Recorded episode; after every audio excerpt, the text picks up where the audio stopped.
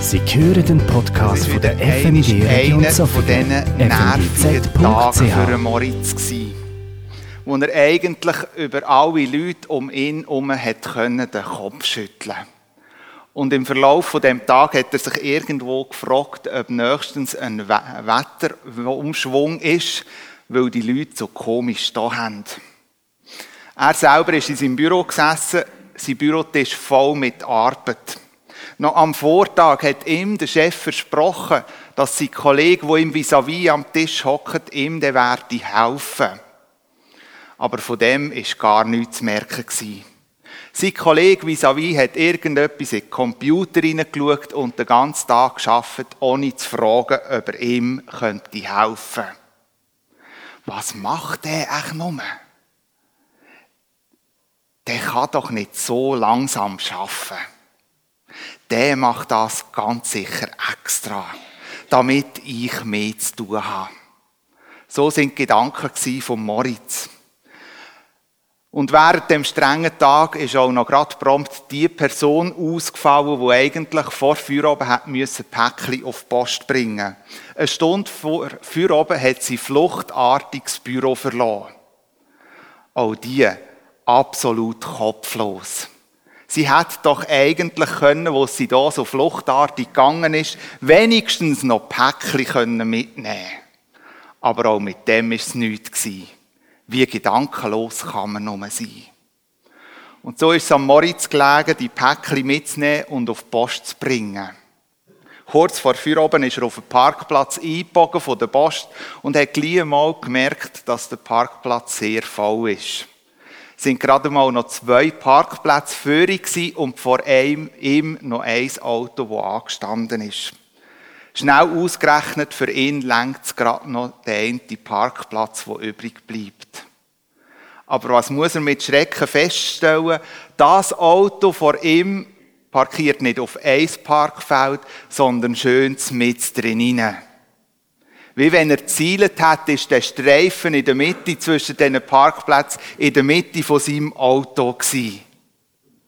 Oh, dem sollte man den Ausweis nehmen. Der kann schon gerade gar nicht fahren. Wie kann man nur? Was überlegt sich der? Der beherrscht ja das Autofahren schon gerade gar nicht. Und so könnte man den Tag von Moritz noch weiter ausführen. Über so Begegnungen, die er mit Menschen hatte, wo er sich nur an den Kopf lenken kann. Kennt ihr solche Moritz-Tage aus eurem eigenen Leben? Der Bibeltext, den wir heute Morgen miteinander anschauen, der Paulus hat ihn geschrieben, wir bekommen den Eindruck, der Paulus hat auch so Moritz-Tage kennt. Oder so Moritz-Moment. Oder vielleicht selber sich einmal als Moritz gefühlt. Ich lese euch vor aus Philipper 2, die Verse 1 bis 5. Philipper 2, die Verse 1 bis 5. Nicht wahr, es ist euch wichtig, einander im Namen von Christus zu ermutigen. Es ist euch wichtig, euch gegenseitig mit seiner Liebe zu trösten, durch den Heiligen Geist Gemeinschaft miteinander zu haben und einander tiefes Mitgefühl und Erbarmen entgegenzubringen. Nun dann, macht meine Freude vollkommen und haltet entschlossen zusammen. Lasst nicht zu, dass euch etwas gegeneinander aufbringt, sondern begegnet allen mit der gleichen Liebe und richtet euch ganz auf das gemeinsame Ziel aus. Rechthaberei und Überheblichkeit dürfen keinen Platz bei euch haben. Vielmehr sollt ihr demütig genug sein, von euren Geschwistern höher zu denken als von euch selbst. Jeder soll auch auf das Wohl der anderen bedacht sein, nicht nur auf das eigene Wohl. Das ist die Haltung, die euren Umgang miteinander bestimmen soll. Es ist die Haltung, die Jesus Christus uns vorgelebt hat. Der Paulus ist bei seiner zweiten Missionsreise in Philippi vorbeigekommen. Die Stadt ist zu dieser Zeit an einem strategisch sehr guten Platz gelegen. Und er hat dort auf dem Besuch, so wissen wir es, keine Synagoge vorgefunden. Das Einzige, was Paulus bei seinem Besuch in Philippi vorgefunden hat, ist eine kleine Gruppe von Frauen, die sich jeweils am Sabbat am Fluss unten getroffen haben, um dort miteinander zu beten. Der Paulus ist eine längere Zeit in dieser Stadt geblieben und wo er gegangen ist, hat er eine größere Gruppe von eifrigen Christen zurückgelassen. Dort in dieser Stadt Philippi. In der dritten Missionsreise war er auch in der Gegend von Mazedonien und wir gehen davon aus, dass er ebenfalls auch eine Zeit in Philippi verbracht hat. Er hat also die Gemeinde dort vor Ort kennt. Er hat die Menschen kennt, wo die Gemeinde in Philippi prägt haben. Mit dem Vorwissen, an wer dass der Paulus da den Brief schreibt, bekommen, die Ziele, die ich jetzt euch vorgelesen habe, wie noch mehr Gewicht. Er schreibt also nicht irgendwo noch ins Blaue raus, weil er irgendetwas erahnt, sondern er schreibt in eine aktuelle Situation von diesen Menschen dort vor Ort. Die paar Verse, die ich euch vorgelesen habe, sind enorm von der Fülle von dem, was der Paulus da in ein paar Worte irgendwo noch drin hineingelegt hat. Ich tue absichtlich heute am Morgen nur auf einen zweiten Teil von dem Text eingehen, den ich euch vorgelesen habe. Ab Vers 3 und in dem Vers 3 heißt es, Rechthaberei und Überheblichkeit dürfen keinen Platz bei euch haben. Vielmehr sollt ihr demütig genug sein, von euren Geschwistern höher zu denken als von euch selbst. Der Paulus ruft also jetzt dort die Leute in Philippi auf, nicht rechthaberisch zu sein, nicht überheblich einander zu begegnen, sondern in Demut. Ich glaube, Demut ist so ein Wort, das heutzutage in unserer Gesellschaft nicht mehr so viel gebraucht wird. Es ist nicht so ein geläufiges Wort. Wenn man einmal im Duden geht, nachschlagen, wie das Wort beschrieben wird, dann heißt es unten dran, Demut bedeutet Bereitschaft haben, etwas hinzunehmen, wo man nicht ändern kann. Und Demut bedeutet genau über das, was man nicht ändern kann, nicht zu klagen. Demut, so sagt der Duden, heisst, sich selber eher als unwichtig betrachten. Wenn man noch ein bisschen mehr das Wort Demut anschaut, dann findet man heraus, dass das Wort aus dem Althochdeutschen kommt. Und wenn man dort im Althochdeutschen schaut, was für eine Bedeutung das dort hat, dann heisst es, Demut bedeutet, ein Dienstwilliger zu sein. Oder anders gesagt, die Haltung von einem Diener anzunehmen. Spannend ist es auch zu sehen, wenn man ins Griechische geht, dann findet man dort das Wort auch. Und das Wort wird wiedergegeben mit dem Inhalt, die Haltung einem Knecht einzunehmen. Der Paulus sagt eigentlich da jetzt der Philipper, nehmt die Haltung einem Diener ein. Nehmt die Haltung einem Knecht an, wenn ihr einander begegnet. Im Alten Testament begegnet uns eine Person, wo ich staune, wie sie die Haltung von einem Knecht, von Diener angenommen hat. Und ich möchte euch die Passage kurz vorlesen. Wir finden es im 2. Samuel. 2. Samuel 12, die Verse 26 bis 29, wo es heißt, Joab setzte den Kampf gegen Raba, die Hauptstadt der Ammoniter, fort und eroberte den unteren Stadtteil. Dann schickte er Boten zu David und ließ ihm melden, ich habe zum Sturm auf Raba angesetzt. Die Unterstadt am Fluss ist bereits gefallen. Komm nun mit deinem Rest der wehrfähigen Männer Israels hinterher und nimm selbst die Oberstadt ein, damit nicht ich als Eroberer der Stadt gelte. David bot alle Männer Israels auf, zog mit ihnen vor Raba, griff die Stadt an und eroberte sie. Der Joab ist der Heerführer vom David gsi. Aber nicht nur der Heerführer, sondern er ist auch verwandtschaftlich mit dem David verbunden gsi. Er ist nämlich einer von den drei Söhnen von der Zeruja gsi. Da ist die Schwester vom König David gsi. Der Joab legt da an dem Punkt eine enorm grosse Demut an den Tag. Er erobert einen Teil der Stadt, nicht die ganze, und nachher ruft er den David, um dieser Stadt wieder letzte Gnadenstoß zu geben. Es ist wie im Joab, so kommt es ihm da vor in dem Text, wie gleich. Oder anders gesagt, eigentlich ist es sein Wunsch, dass der David allen Raum wird ernten, wenn die Stadt fällt.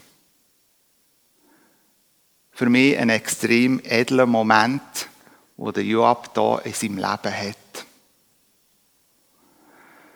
Ganz ehrlich, ich selber muss bekennen, dass ich in meinem Leben einige Punkte habe, die ich absolut nicht im Joab gleiche einige Punkte, wenn ich ehrlich bin, die mit mir von Rechthaberei und irgendwo neuem Überheblichkeit prägt ist. Wie gern hört man es doch, wenn man gelobt wird.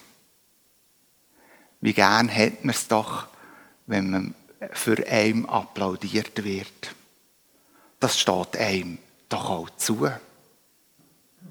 Wie gern hat man doch auch mal Recht und behaltet Recht. Wie gern hat man es doch, wenn man verglichen wird mit anderen Personen und noch einer besser dasteht. Wie geht es dir damit? Hast du, wenn du ehrlich bist, auch so Bereiche in deinem Leben, wo mehr von Rechthaberei und Überheblichkeit prägt ist, als von Demut? Vor einiger Zeit habe ich mit meinem Mentor genau über diese Thematik geredet. Über einen demütigen Lebensstil und über einen Lebensstil, der von Rechthaberei, Raumsucht und Überheblichkeit prägt ist. Also eigentlich auf Eigennutz basiert. Und er hat mir in dem Gespräch wie eine Aufstellung oder eine Gegenüberstellung gemacht, die ich euch heute am Morgen nicht möchte vorenthalten möchte. Weil sie hat mir geholfen, in dieser ganzen Thematik wie noch tiefer zu gehen. Eigennütziger Lebensstil, so nenne ich, verlangt nach Belohnung. Ich hoffe, es ist nicht ganz zu klar, können zu lesen. Im Gegensatz zu dem ist demütiger Lebensstil zufrieden, wenn man im Verborgenen bleiben kann. Eigennütziger Lebensstil beeindrucken grosse Projekte. Demütiger Lebensstil unterscheidet nicht zwischen grossen und kleinen Aufgaben. Eigennütziger Lebensstil sorgt sich gross über erfolgreiche Ergebnisse.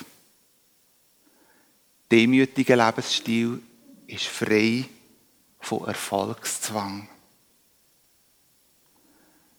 Eigennütziger Lebensstil will nicht jedem dienen. Demütiger Lebensstil kann jedem dienen.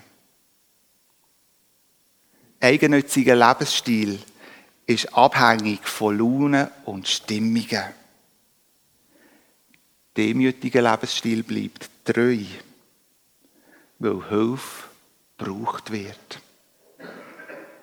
Eigennütziger Lebensstil hat keine Ausdauer. Demütiger Lebensstil ist ein Lebensweise. Eigennütziger Lebensstil spaltet Gesellschaft. Demütiger Lebensstil baut Gemeinschaft auf. Eigennütziger Lebensstil entsteht durch menschliche Mühe, durch menschliche Anstrengungen. Demütiger Lebensstil entsteht durch eine innige Beziehung mit Gott. Zugegeben, die Aufstellung habe ich immer und immer wieder müssen studieren und verinnerlichen. Aber sie hat mir geholfen, wie tiefer zu realisieren, was für ein Segen in einem demütigen Lebensstil drinnen liegt. Ja, der viel mehr auch für mich zu entdecken. Doch die Frage ist doch, wie schaffen wir das? Von einem eigennützigen Lebensstil, wo irgendwo unser Menschsein prägt, unser Menschsein wie zugrunde liegt, um einen Lebensstil zu finden, der von Demut prägt ist. Ich glaube, gerade die letzte Gegenüberstellung auf dieser Liste kann uns dazu helfen, eine Antwort dazu zu finden. Wir können uns menschlich gesehen abmühen, alle Kräfte investieren, so einen Lebensstil zu leben. Aber wir werden irgendwann merken, dass die, die Kraft, das eigene Abmühen uns nicht weiterbringt. Ein demütiger Lebensstil wächst in einer innigen Beziehung zu Jesus. Und ich möchte das mit einer ganz kurzen Geschichte noch verdeutlichen. 1865 hat William Booth die Heilsarmee in London gegründet. Zwölf Jahre später ist die Heilsarmee, wir können sagen, schon fast weltbekannt gewesen. Ganz viele Leute sind auf London pilgert, um dort bei der Heilsarmee irgendwo mitzuarbeiten. Ebenfalls lesen wir von einem Pfarrer, wo Amerika, einem Samuel Brengel, wo Amerika verloren hat und auf London gereist ist. In Amerika hat der Pfarrer eine größere Gemeinde und eigentlich war sein grösster Wunsch, einmal Bischof zu werden. Und so ist er auf das London gekommen und in die Heilsarmee eintreten. Wir lesen aber auch, dass der William Booth überhaupt nicht begeistert war von dem Mann und ihn eigentlich am liebsten nicht in der Heilsarmee aufgenommen hat. Er soll ihm einmal gesagt haben, ihr habt schon viel zu lange euren eigenen Chef können sein, dass ihr euch überhaupt in der Heilsarmee könntet irgendwo neu reinfinden. Der William Booth hat noch eine, eine Arbeit gesucht, wo der Samuel, der Neuankömmling, irgendwo neu seinen Dienst für die Heilsarmee einbringen kann. Und er hat ihm, man muss sagen, einen sehr erniedrigenden Dienst gegeben. Nämlich, der Pfarrer, der Samuel, müssen alle Schuhe der neuen Mitglieder der Heilsarmee putzen. Zu dieser Zeit sind die Strassen noch nicht so sauber wie heute, also die Schuhe dementsprechend auch dreckiger. Und der Samuel, so lesen wir, ist also an dem Tag an diesen Schuhputzen gewesen. Und sehr wahrscheinlich nicht nur einmal hat er sich gefragt, wieso habe ich den Weg von Amerika hierher auf mich genommen? Wenn ich jetzt hier hocke und muss Schuhe putzen. Doch wir lesen in dieser Geschichte, wo er so an dem Schuhputzen war und sich diese Frage gestellt hat, dass er innerlich wie eine Begegnung mit Jesus hatte. Und in dieser Begegnung gesehen hat, wie Jesus seinen Jüngern die Füße gewaschen hat. Und der Moment war es, wo er zu sich selber gesagt hat, Herr, wenn du kannst Füße waschen dann kann ich auch Schuhe putzen. Und er hat mit dieser Arbeit weitergemacht. Wenn wir ein bisschen in die Chronik gehen, schauen von der Heilsarmee, begegnet uns der Samuel Brengel noch ein paar Mal. Ich muss dann später mal ein bisschen nachforschen, wie lange dass er dann wirklich noch bei der Heilsarmee war. Es ist der Blick auf Jesus. Die Beziehung zu ihm. Im Philipperbrief erwähnt oder schreibt der Paulus das Wort Denken. In dem Vers, den ich euch vorgelesen habe, ebenfalls. Das Wörtli Denken braucht der Paulus im Philipperbrief am meisten. Wenn man mit anderen Briefen vergleicht, die er geschrieben hat, wird das Wörtli Denken oder Gedanken nie so häufig gebraucht wie in dem Moment. ist ihm vielleicht bewusst gewesen, in dem Moment, wo er den Vers geschrieben hat, wie wichtig die Gedanken in unserem Leben sind. Ja, dass Gedanken in unserem Leben wie richtungsweisend sind. Und je nachdem auch einen ganz starken Einfluss auf den Umgang mit unseren Mitmenschen hat. In der Vorbereitung auf die Predigt habe ich bewusster auf meine persönliche Gedankenwelt geschaut. Und ich bin wieder einiges mehr überrascht gewesen, was für ein Gewicht meine Gedanken, was für einen Einfluss meine Gedanken auf mein Handeln und auf mein Reagieren auf andere Menschen hat. Im Römer 1, 21 beschreibt der Paulus, dass die Menschen wie in Gedanken können verfallen Ja, in den Gedanken wie können gefangen sein. Unsere Gedanken, so könnte man sagen, haben wie einen Widerhaken. Gehen wir zurück zu der Geschichte von Moritz am Anfang. Er hat gedacht, dass sein Kollege einfach langsam schafft und das je nachdem extra macht. Er hat gedacht, dass sein Kollege absolut kopflos Geschäft verloren hat, ohne weiter darüber nachzudenken, was der noch tun sollen. Er hat gedacht, dass der Autofahrer, der hier zwei Parkplätze braucht, absolut nicht fähig sei, können Auto zu fahren. Bei unserem Denken und Handeln wissen wir den Grund. Aber bei den anderen verstehen wir ihn nicht. Wenn ein anderer anders als wir denkt oder handelt, gehen wir schnell davon aus, dass sein Verhalten dumm oder unüberlegt ist. Ich verstehe es einfach nicht. Und was ich nicht verstehen kann, ist doch auch nicht gut oder kann doch auch nicht gut sein. Doch dass andere genauso Gründe haben für ihr Verhalten, an das denken wir manchmal gerade gar nicht. Wie oft hört man doch den Satz, auch wir Menschen sind doch nicht perfekt. Aber verhalten wir uns manchmal nicht gegen dem Ausspruch? Der Paulus ermutigt uns, im Beobachten von anderen, im Gegegnen von anderen Menschen, immer vom positiven und vom konstruktiven Vorurteil auszugehen und nicht vom Negativen. Wie schnell stehen wir doch in der Gefahr, uns über andere zu erheben. Nur wir sehen doch alles klar und richtig. Nur ich weiss doch, was wie man tun sollte.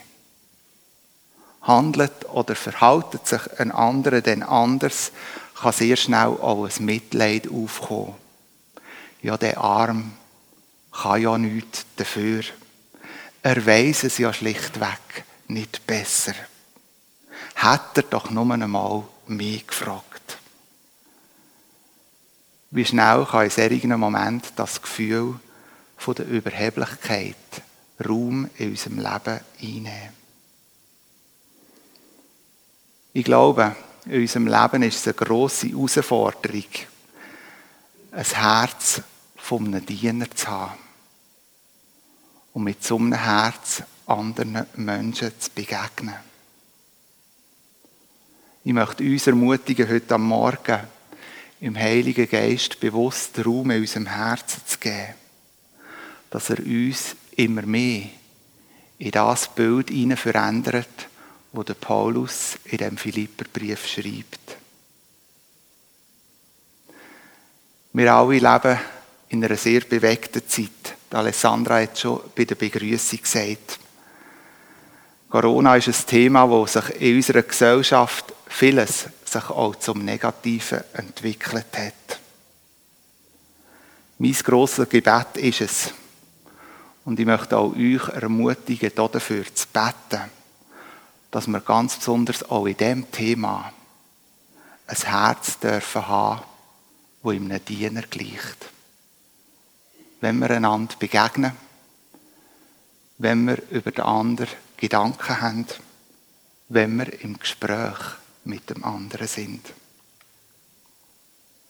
Das ist die Haltung, die euren Umgang miteinander bestimmen soll. Es ist die Haltung, die Jesus Christus uns vorgelebt hat. Was für ein Vorrecht haben wir doch, dass Jesus uns es vorgelebt hat, als lebendiges Beispiel. Er verzichtete auf alle seine Vorrechte und stellte sich auf dieselbe Stufe wie ein Diener. Er wurde einer von uns, ein Mensch wie ein anderer Mensch. Von Herzen wünsche ich mir, wünsche ich uns, dass wir durch die Hilfe vom Heiligen Geist Durchbrüche in unserem Leben dürfen erleben, wo wir immer mehr zu einem so Diener dürfen werden, wie es Jesus uns vorgelebt hat. Amen.